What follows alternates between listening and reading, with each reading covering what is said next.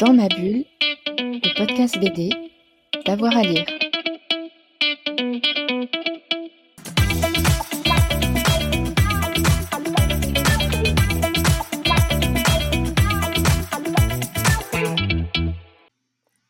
Bonjour et bienvenue dans cet épisode de Dans ma bulle, votre podcast 100% bande dessinée.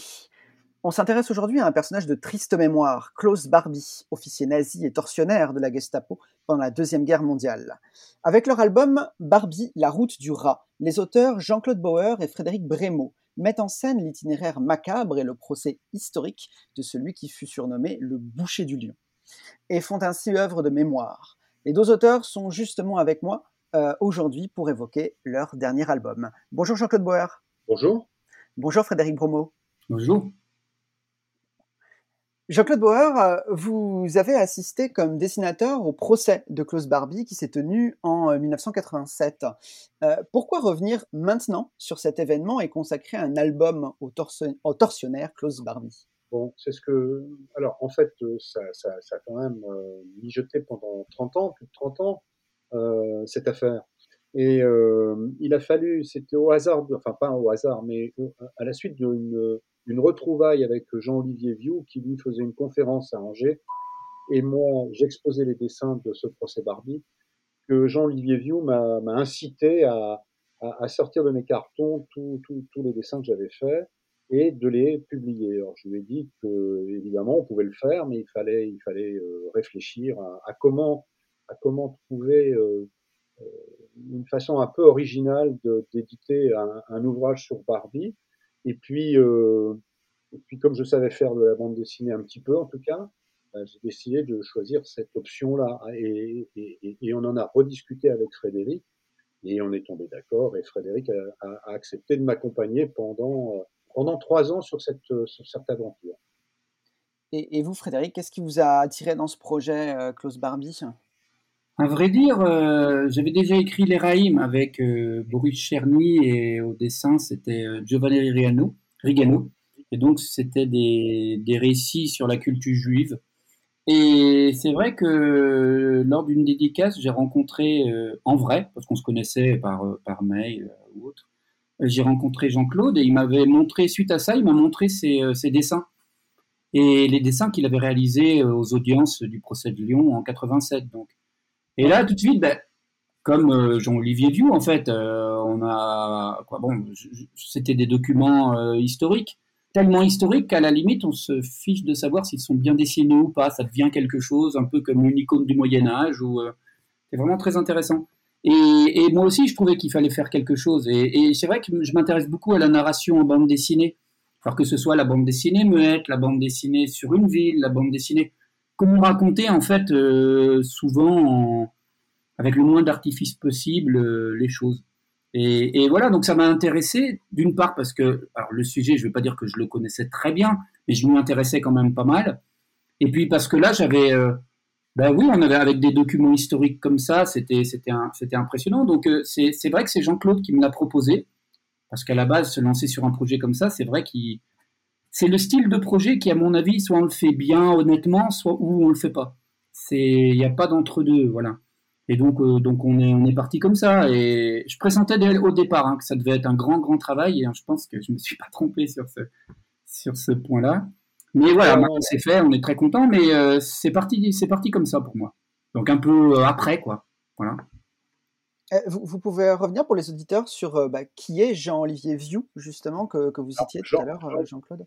Jean-Olivier Vieux, c'était à l'époque du procès de Klaus Barbie euh, euh, le, substitut général du procureur Pierre Truche. Euh, c'est lui qui s'est occupé de l'organisation totale de, ce procès. C'est par lui que, sont passés les architectes pour, reconstruire ce tribunal éphémère qui était, qui était euh, comment dire installé dans la salle des pas perdus de, Lyon. Et enfin, il, a, il a eu euh, cette grosse responsabilité de, s'occuper de, je dire, de l'intendance du, procès, en tout cas. Voilà. Et en euh, plus, en plus de, cela, je pense qu'il est bah, peut-être celui qui connaît le mieux le procès, ses tenants, aboutissants, la chronologie. et autres. Donc pouvoir s'appuyer sur des, des, des, gens comme ça, bah pour nous, c'était un, un, luxe inappréciable. Que ça permet euh, de ne pas se tromper, d'avoir toujours un œil extérieur qui, qui connaît le sujet bien mieux que nous, je pense, en tout cas que moi. Parce que c'est vrai que ces remarques allaient jusqu'à jusqu'aux jusqu'aux choses, jusqu'aux éléments. Donc non, non, c'était très, très, c'était un, c'est primordial, ouais. Mm, mm. J'ai vu que vous vous êtes donc appuyé sur l'expertise incontestable hein, de, de Jean-Olivier Vieux, mais aussi de celle de, des époux Klarsfeld, des époux euh, euh, Serge et Beate Klarsfeld. Ouais, Quel a été le rôle dans l'album de, de, ces, de ces deux protagonistes qui sont connus pour leur, leur statut de, cha de chasseurs de nazis? Alors, alors Claire, les, la famille Klarsfeld, Serge et Beate, ne sont pas intervenus dans l'histoire ou peu. Hein, je veux dire, il nous a fait quelques remarques euh, au début et puis après, il, nous a laissé l'entière responsabilité de, ce que l'on faisait. Euh, moi, j'ai contacté Serge Klarsfeld parce que je l'avais, évidemment croisé au procès. Je lui avais expliqué qui j'étais, ce qu'on avait l'intention de faire. Et je lui avais euh, envoyé quelques planches pour qu'il puisse donner ou pas son, aval, savoir s'il acceptait de, d'écrire la préface. C'était ça la première idée. Et, euh, et quand il a vu les dessins, enfin quand ils ont vu les dessins, parce que c'est des gens qui travaillent à deux, hein, Béat oui. et, et, lui, euh, ils ont adhéré au projet et ils nous ont, ils nous ont réellement soutenus. Quoi. Mais ils nous ont pas fait trop, trop de remarques, n'est-ce pas, Frédéric? Ben, Non, sachant qu'ils pouvaient en faire. Donc, euh, je pense qu'ils ne se seraient absolument pas gênés. Donc, euh, donc voilà quoi. Mais c'est un peu, à la fin du livre, on remercie pas mal de, pas mal de gens. Alors ça va de, bah là je les ai de, ça va de Peter Hammerschmidt qui est euh, donc un spécialiste du procès euh, allemand à, euh, à énormément de monde. Donc tous ces gens-là ont pu effectivement, on a pu s'appuyer sur eux. Il est évident que tous n'allaient pas faire la préface et que Klarsfeld, Serge et Beat Klarsfeld se représentent quand même représente beaucoup de choses euh, dans cette histoire, puisqu'ils en sont, ils en sont à l'origine. Voilà, c'est oui. tout.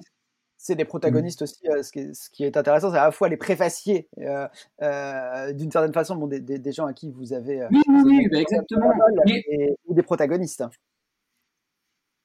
C'est un peu pour ça que j'ai accepté de, alors que j'ai accepté de, de, travailler sur ce projet, non pas comme un exercice de style, parce que c'était quand même plus fort, ça m'intéressait quand même vraiment, mais en travaillant avec des gens comme Jean-Olivier Vieux, euh, les époux Klarsfeld et même Jean-Claude, j'avais l'impression d'être un peu au milieu de personnages historiques.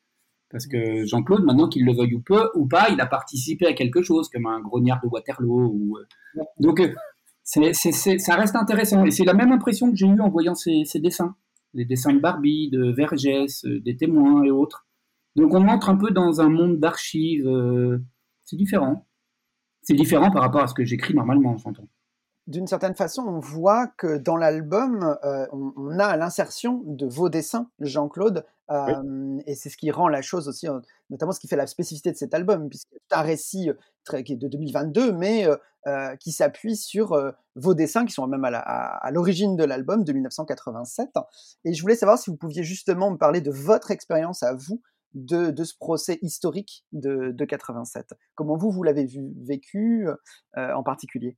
Bah, Quand je suis arrivé dans ce procès, évidemment, j'étais un peu, euh, naïf même, et j'étais loin d'imaginer, vraiment loin d'imaginer ce qui allait se passer pendant ce procès. Et euh, donc il y avait certains avocats que je connaissais pour les avoir vus, pour les avoir vus sur un autre procès. Je pense entre autres à, Jacques Vergès euh, puisque le premier procès que j'ai suivi, c'était le procès de Georges Ibrahim Abdallah à Paris, qui était un terroriste libanais. Et euh, bon, donc j'ai découvert cette, cet avocat. Et puis ensuite, ben, euh, donc quand je suis rentré dans ce procès, je vous dis, c'était c'était quelque chose de nouveau. J'étais loin d'imaginer tout ce qui allait se dire et ce qui allait se passer. Et euh, et, et, et c'est au bout du. Alors, les, les, premiers jours du procès, les, les premiers jours du procès ne sont pas les plus intéressants parce que c'est très formaliste, hein, dire. Mais c'est à partir du 20, du 20, du 20 mai où là, quand les témoins sont arrivés à la barre, où là, les choses ont complètement basculé, quoi, je veux dire, et, et, où, euh, et où l'émotion a, a, pris le dessus sur tout. Quoi. Et euh, est-ce que vous pouvez revenir aussi sur euh, qu'est-ce qui fait que ce procès est justement qualifié aujourd'hui d'historique, euh, puisque c'est le cas. Parce que déjà, parce que déjà le procès, c'est le premier procès de crime contre l'humanité. On n'a jamais jugé avant. Qui on a perdu Oui. On n'a jamais jugé avant. on n'a jamais jugé avant un homme pour crime contre l'humanité. C'est en ça qu'il est exceptionnel. Après, il y a eu d'autres procès, il y en a eu trois autres, enfin deux autres, pardon. Il y a celui de Touvier et puis celui de Papon à Bordeaux. Euh, et j'ai suivi les trois. Euh, le deuxième intégralement et, le troisième un petit peu, parce que c'est un procès qui durait cinq mois. Et, euh, j'ai suivi les, les 15 derniers jours du procès de Papon. Donc ça, c'est les trois seuls hommes qui ont été jugés pour crimes contre les militaires en France depuis et, je crois que ce seront les derniers même. Euh, oui, effectivement, c'est les derniers. Il n'y en a pas eu, il y en a pas eu depuis, et, c'est surtout aussi la, la, condamnation finalement euh, finale de Barbie que vous montrez très bien euh, dans, dans l'album. L'album se finit comme ça, la condamnation à perpétuité pour crime contre l'humanité. Il y a une reconnaissance aussi symbolique pour, pour les victimes de toutes les atrocités de, de Klaus Barbie pendant, pendant la guerre. Absolument.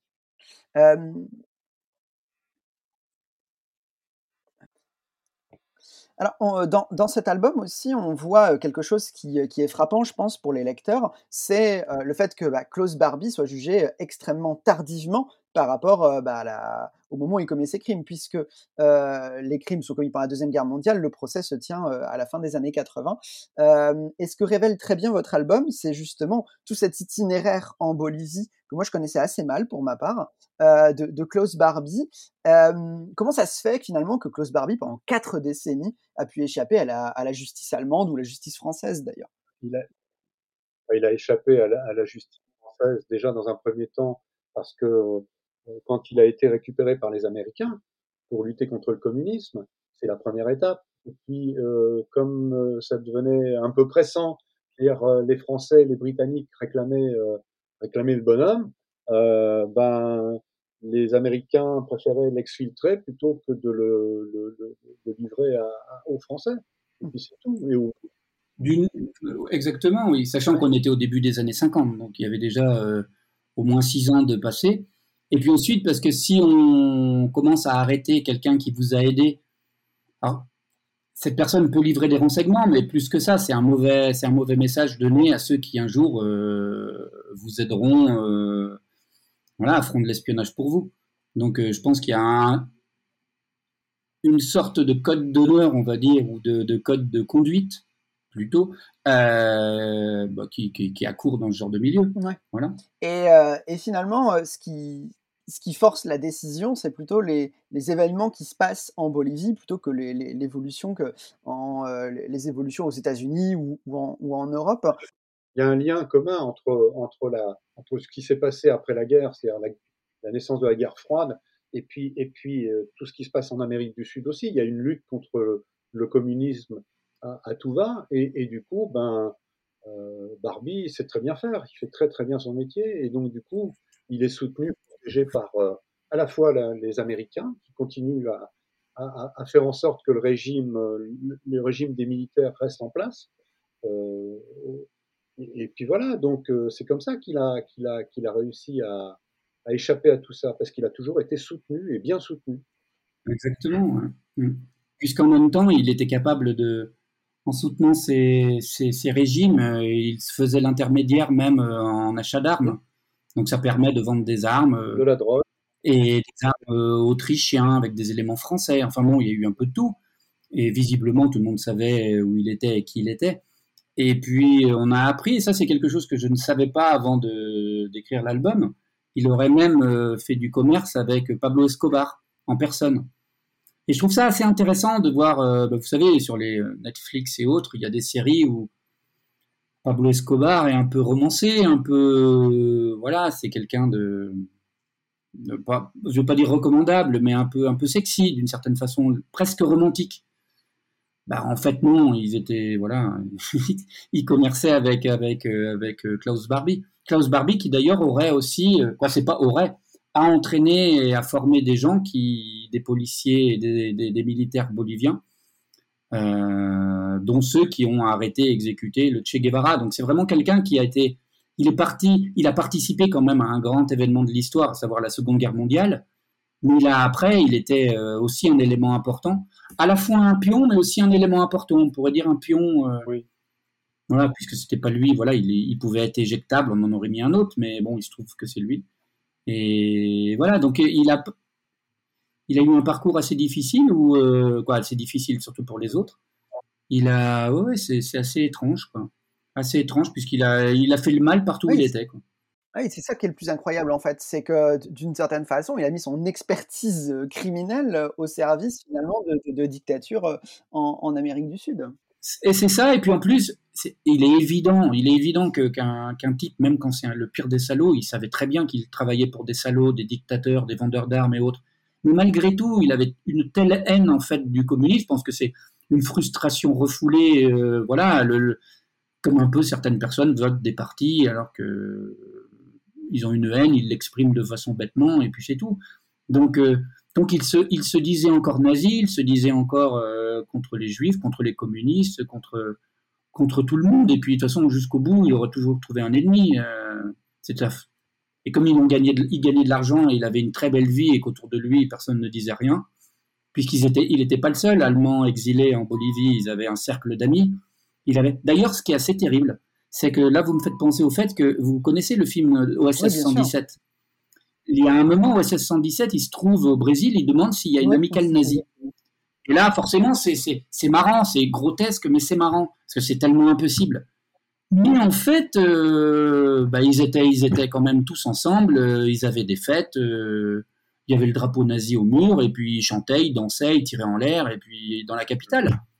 Donc non, c'était pas si... Malheureusement, c'était aussi grotesque que ça. Quoi. Ce qui l'a fait tomber quand même, c'est quand même la drogue, c'est le fait d'avoir participé à, justement au trafic de drogue.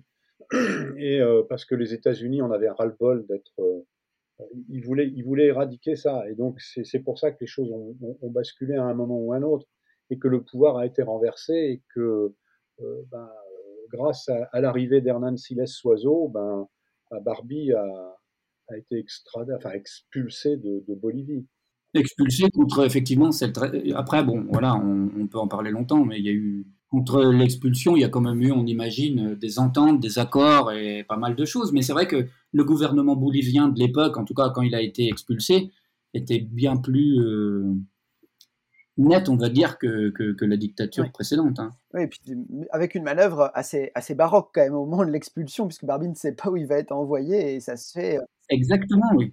Avec plusieurs, plusieurs essais en plus, quoi. C'était, c'était pas le premier, donc. Euh, le choix était pas si simple que ça. En fait, il voulait l'expulser vers l'Allemagne, mais euh, à l'époque, euh, je ne sais plus quel était le président, c'était Helmut Kohl. il était en pleine campagne euh, présidentielle de la, enfin, la chancellerie, et en fait, bah, il a refusé parce qu'il voulait pas, il voulait pas qu'on réveille les, les, les, mauvais souvenirs d'une collaboration des nazis avec les services secrets allemands. Et, et, du coup, ben voilà, quoi. Donc, on a choisi la France, mais moyennant certains accords, comme disait Frédéric tout à l'heure. Euh, ça n'a pas été gratuit non plus l'expulsion de Barbie, hein, je veux dire, et donc euh, bon bah voilà, il s'est retrouvé, il s'est retrouvé, on, on l'a foutu dans un avion et puis et puis et puis voilà, direction la France et, et, les choses se sont arrêtées vraiment quand l'avion a atterri en Guyane, qui est un territoire français. On lui a signifié son, son inculpation pour crime contre l'humanité, et puis à partir de là, bah, c'était fini pour lui, c'était terminé. Sachant qu'en Allemagne, oui, il en aurait pris, beaucoup disent que voilà, il aurait été jugé euh, éventuellement pour peut-être 5 ans, c'était pas sûr. Et puis surtout, il y avait toujours la menace de, comme on dit, un peu un traité, mais sorte d'arrêté qui, qui permet d'avoir de, une grande amnistie du passé. Euh, ça a toujours été le risque, quoi. Euh, oui, d'ailleurs, la spécificité du procès Barbie, c'est ce que vous montrez très bien pendant moment du, procès, c'est qu'il est jugé, euh, c'est qu'il ne peut plus être jugé pour crime de guerre puisque le, temps est passé. Hein. Euh, mais, mais, justement, pour euh, il y a prescription, mais pour crime contre l'humanité, et c'est là toute l'originalité de, de, ce procès, de ce procès-là. Et si je dis qu'avec votre album de bande dessinée, vous participez d'une certaine façon à un, travail de mémoire, est-ce que vous êtes tous deux d'accord avec moi? Évidemment. Évidemment. Euh, oui, mais modestement quand même. Parce que euh, parce qu'il y a pas mal d'années, parce que euh, il y a pas mal d'années que, que, ça a eu lieu. Mais ce qui est important, je pense que c'est que c'est que ce travail continue, puisqu'en en réalisant cet album, au départ, on voulait être. alors ça, avec Jean-Claude, on en parlait pas mal. Il y avait plusieurs choses. On voulait d'une part trouver une forme de narration qui convienne à ce récit, à savoir est-ce qu'on allait prendre un livre enquête, un peu comme un film d'Oliver Stone, mais on était dans le risque là de, de un peu d'aventure, de romance, ce genre de choses. Et à la fin, on s'est dit que, allez hop, quitte à, raconter les choses, autant le faire de la façon la plus, euh, la plus, la plus terrienne possible, si je puis me permettre, en, quitte à être lourd un petit peu. Puis il s'avère que bon, finalement, les gens sont quand même assez, assez contents, mais c'est vrai que c'est difficile de ne pas l'être euh, avec de tels sujets. Et puis surtout, c'est au début, en écrivant l'histoire, on voulait quand même être un peu plus euh, lié au procès et se rapprocher du procès, considérant que Barbie, tout le monde le connaissait et que ce qui était intéressant, c'était justement la notion de crime contre l'humanité et le fait que c'était le premier, voilà. Et il se trouve qu'en parlant avec des gens, alors avec des enfants, ça c'est clair que leur panthéon du grand mal, on va dire, euh, n'était plus les nazis, comme moi étant enfant, comme vous, j'imagine, euh, voilà, comme nous tous et que, alors dans la famille, euh, bah, j'ai eu des expériences, mais même des enfants en en reparlant, c'était Ben Laden. Ben Laden, l'ISIS, euh, Al-Qaïda, ce genre de choses.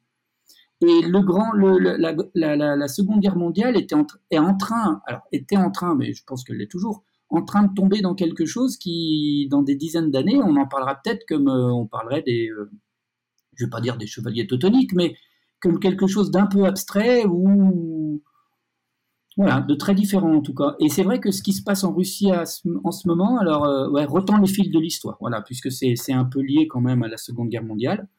Et après avoir vu que justement les enfants ne connaissaient pas qui était Barbie, et surtout ne connaissaient pas le nazisme, pourquoi, comment, comment il en est arrivé là, et le fait que des gens aient pu être jugés, sachant ça, et que, euh, sachant également que des adultes, euh, c'est-à-dire de nos âges, ne connaissait pas vraiment Barbie, pas plus que Carmen. De, voilà, de, Carmen, personne ne sait euh, qui l'a tué, qui, tout le monde la connaît, mais on ne sait pas exactement qui est qui, qui tue qui, euh, voilà.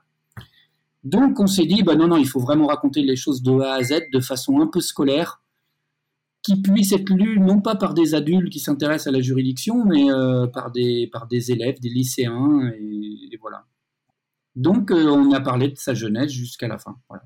D'accord. Et est-ce que justement cette, cette expérience maintenant que vous avez dans la, dans la bande dessinée de documentaire avec, avec cet album vous donne des, des, des envies d'autres projets sur un, sur un sujet proche ou alors très éloigné, mais dans une veine, dans une veine documentaire? Alors, bon, excuse-moi hein, Jean-Claude, je continue. Moi, juste avant cet album, j'avais réalisé les lettres des animaux à ceux qui n'ont rien, qui n'ont rien, non, euh, excusez-moi, les lettres des animaux à ceux qui les prennent pour des bêtes. C'est une adaptation d'un livre de Alain Bougrain-Dubourg et ça parle de la condition animale. Donc c'est quelque chose d'assez dur.